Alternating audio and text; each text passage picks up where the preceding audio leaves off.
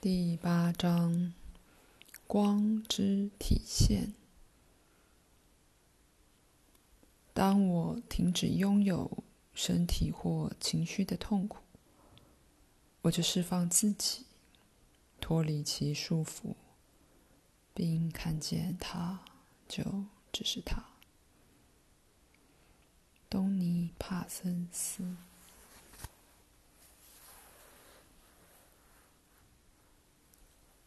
许多追寻者认为，灵性觉醒是一种瞬间的转化，会以完满的形貌浮现，再也不需要发展或深化。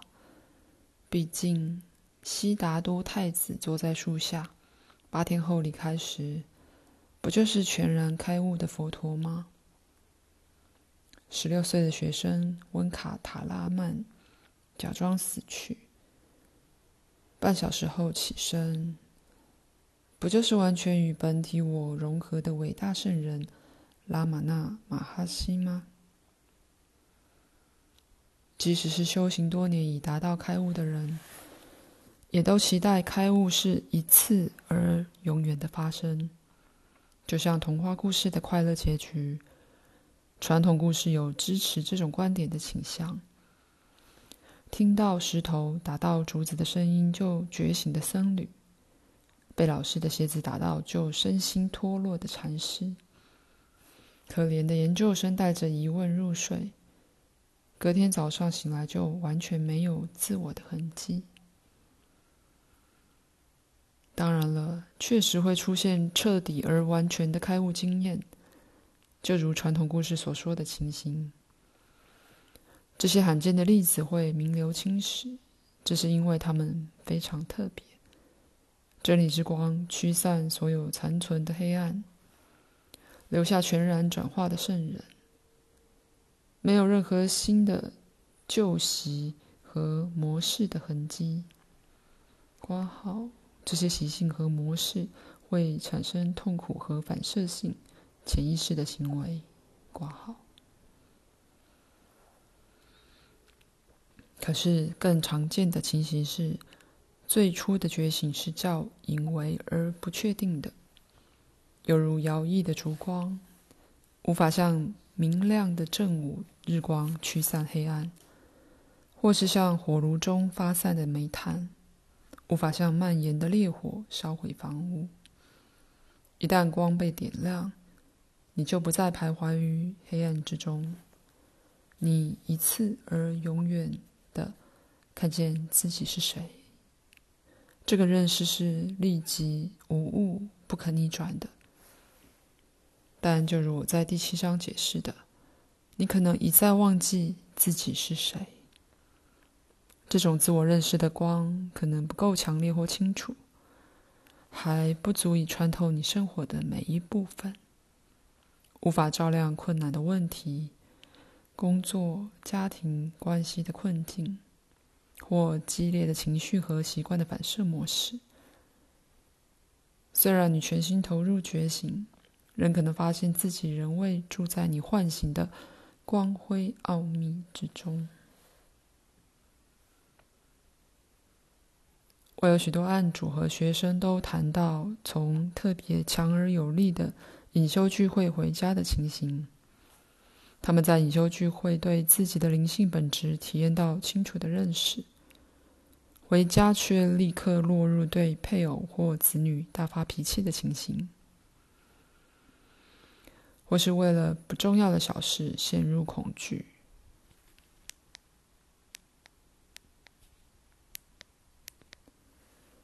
不用说，这种突然无法控制的爆发会使你怀疑自己的觉醒是否真实。甚至全然质疑觉醒的价值。事实是，觉醒通常在瞬间发生，但觉醒引发的转化过程往往非常缓慢，可能要花费一生的时间。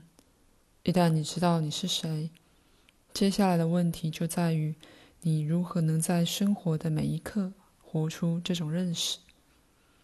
不只是在隐修聚会或禅殿上，而是在你做的每一件事里。你如何体现你知道自己所示的喜悦、自由、爱，以及静默的当下？然而，大部分灵性传承几乎都不谈论这种体现的过程，也很少，如果有的话，知道人在过程的展现中如何参与和支持这个过程。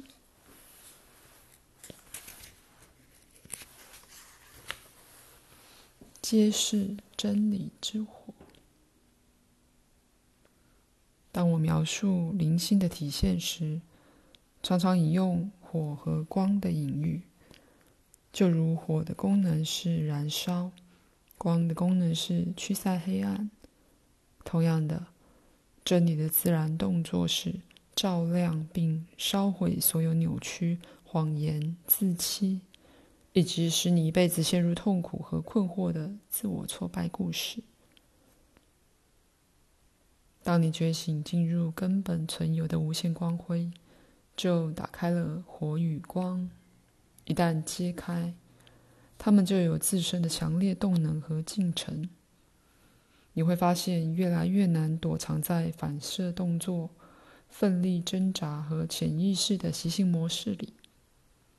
每当你对控制执着不放、念念不忘或单逆上瘾时，你自由的存有真理。自然会敲开你紧握的手指。每当你麻木或盲目时，清醒的真理会在你耳边低语，或是大喊，尝试再次唤醒你。每当你继续欺骗自己，活在旧有的制约，或无法根据最深的存有真理而行动时，在每一个层面都绝对诚实的真理会催促，提醒你加以注意。坦白承认，让生命从你流出。一旦觉醒，真理之火透过你的语言行动而自然体现自身时，有可能非常干扰，使人不安。请不要误会，真理是坚持不懈的力量，最终要把你的身心转化成无比的平静、爱。光辉和喜悦的流动表现，这是根本的你。这个力量有时会被惊艳成无情的能量，不让你安顿在熟悉的常规和模式之中，因为他们对你的觉醒已不再有用。有时候，它会被惊艳成温暖、无垠、坚定的慈悲，自然的接纳和疗愈你自身所有紧张。所有紧缩、受伤的部分，用你根本性质的光与爱包覆它们。在觉醒的光中，许多人发现自己旧有的身份，以及对自己和他人积累的信念，已不再有任何意义，而逐渐脱落，好像成熟的果实从树上落下。当你体悟你所想的独立自我其实并不存在，就可能发现你原本相信可以为虚构的小小自我提供地位和财务安全感的工作，现在似乎已了无意义。就像我在第七章描述的学生一样，或是你可能发现。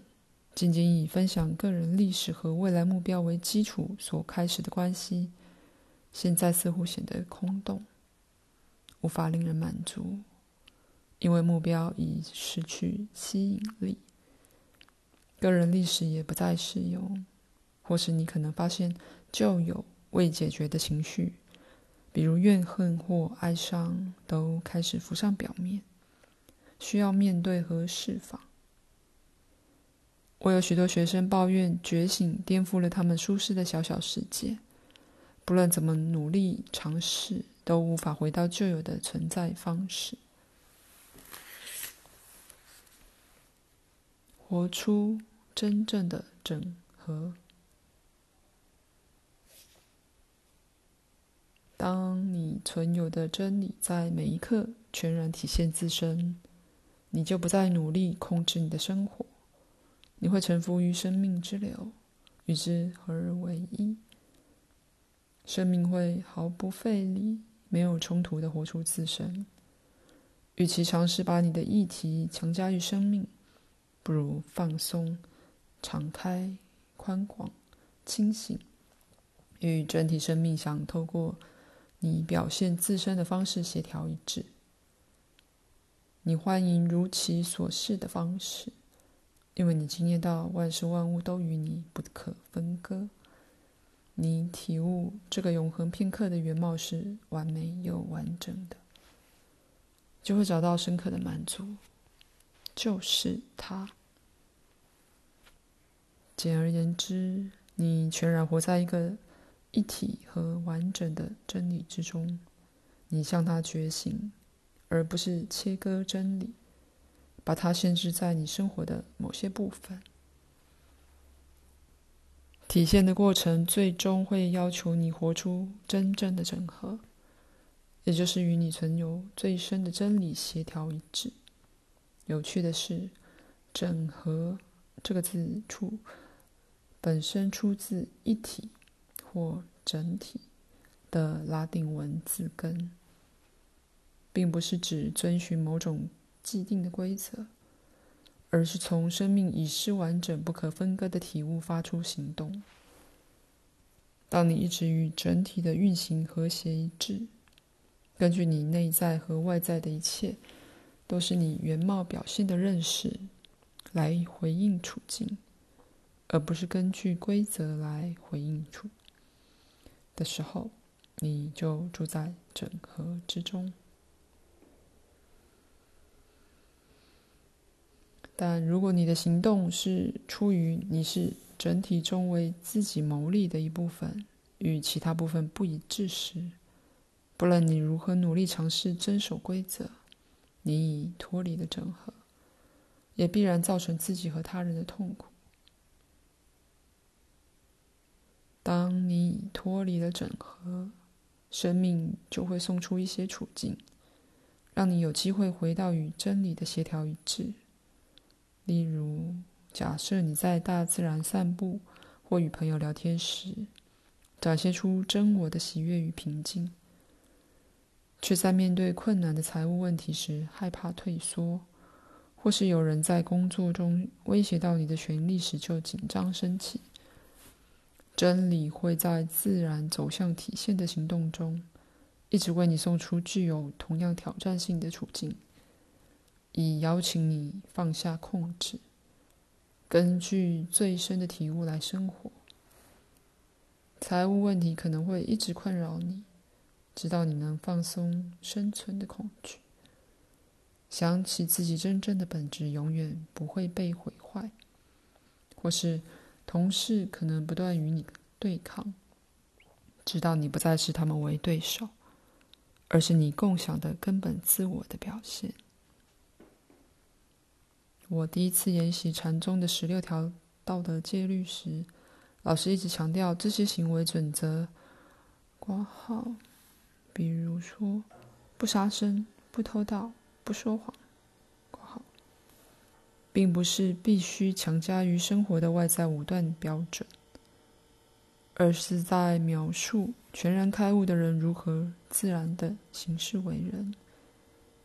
不要把焦点放在遵守传统的指导方针，毕竟环境像流水一直变化，无法加以约束或界定，而要有你清醒明晰的体悟，从内在向你显示如何整合的行事为人，符合戒律，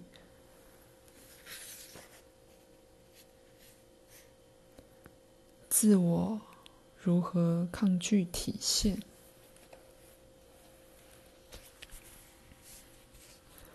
基本上，我的老师是对的，但他忽略了活出和体现这种明晰的过程，往往是长久而充满挑战的。真理自然会迈向整合，然而自我把你视为孤独、孤单、独立的自己。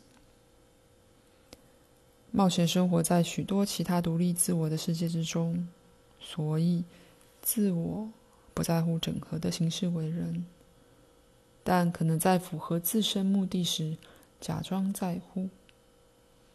他致力于不计一切代价的保有控制权。事实上，就如上章谈到的，控制是自我存在的理由，是他的工作内容，而他也把他工作做得很好。觉醒和体现似乎会威胁到自我的存在，因为他们会导向放下，与生命之流协调一致。这正是自我被设定来抗拒的情形。根据西方心理学，自我在童年早期浮现，其作用是调节内在经验与外在环境。成长中的儿童会面对挑战，在不确定、混乱或威胁生命处境里，在试图抓住安全感和控制权的过程中，自我。会以变得越来越坚实，即使你的童年比较快乐，得到许多关爱，仍然会遇到一些环境教导你是独立的人，需要以某种方式保护、防卫或促进自己。当你长大成人时，会在清醒的每一刻都企图对你生活的某个面向施加控制。仔细观看，你就会发现自己是多么抗拒事物的原貌，尝试让事情与其原貌有所不同。你和朋友或家人在一起时，可能会监测自己的言语行动，以确定能引发你渴望的爱与赞同。在亲密关系中，你可能因为害怕冲突而不敢说实话，或表达出你真正的需求。你赶着上班时，可能在方向盘上猛按喇叭，加速超车，或是抱怨交通情况。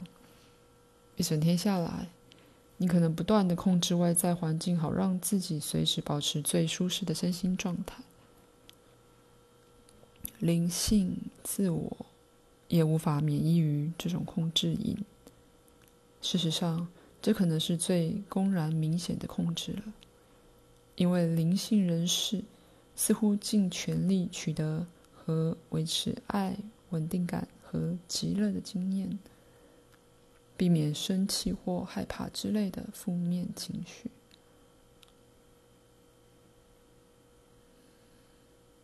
所幸，自我会在觉醒展开的旅程中，逐渐放松它的掌控。初次觉醒的光呈现出独立自我的空无时，某些较明显的操纵和控制，很容易就没有立足之处。例如，你可能停止剥削员工，或不再对小孩大吼大叫，因为自己和他人的界限突然消融。你再也无法把他人当成与你分离的对象来看待。然后，随着觉醒的深化和扩展，你的生活与觉醒的观点越来越一致。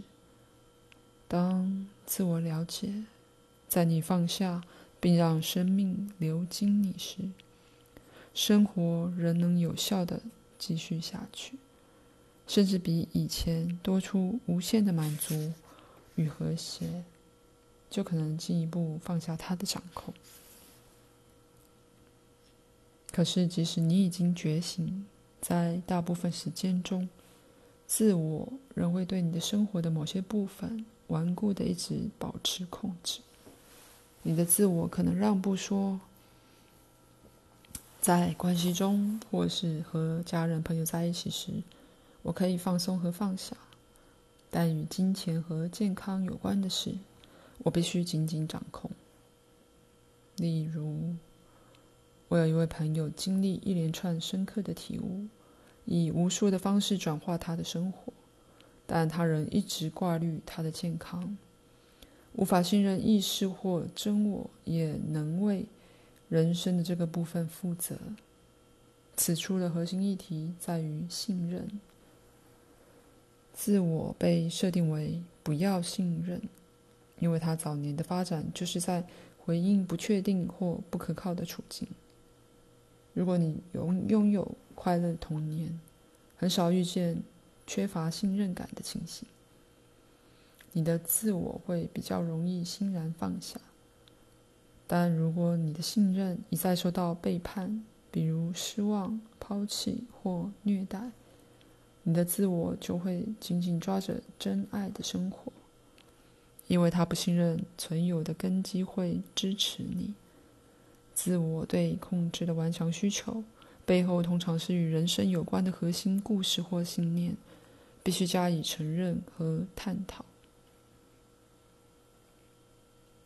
为了避免把自我说的一无是处，我想强调，他并不是你的敌人，他是把人生视为战场而全力以赴的将军。他可能曾引导你、保护你，让你度过许多艰难的时光。他相信自己必须一直保持警戒。问题在于，你一旦觉醒，就会领悟人生及战场的信念，只是心智的建构，因自我而一直存在。你可以说，自我是称为人生的电影中的编剧家、导演、制片人和明星。但没有一个角色和你有任何关系。当你从电影走出来，进入实相的明光，自我就不再需要扮演角色，可以彻底放下控制。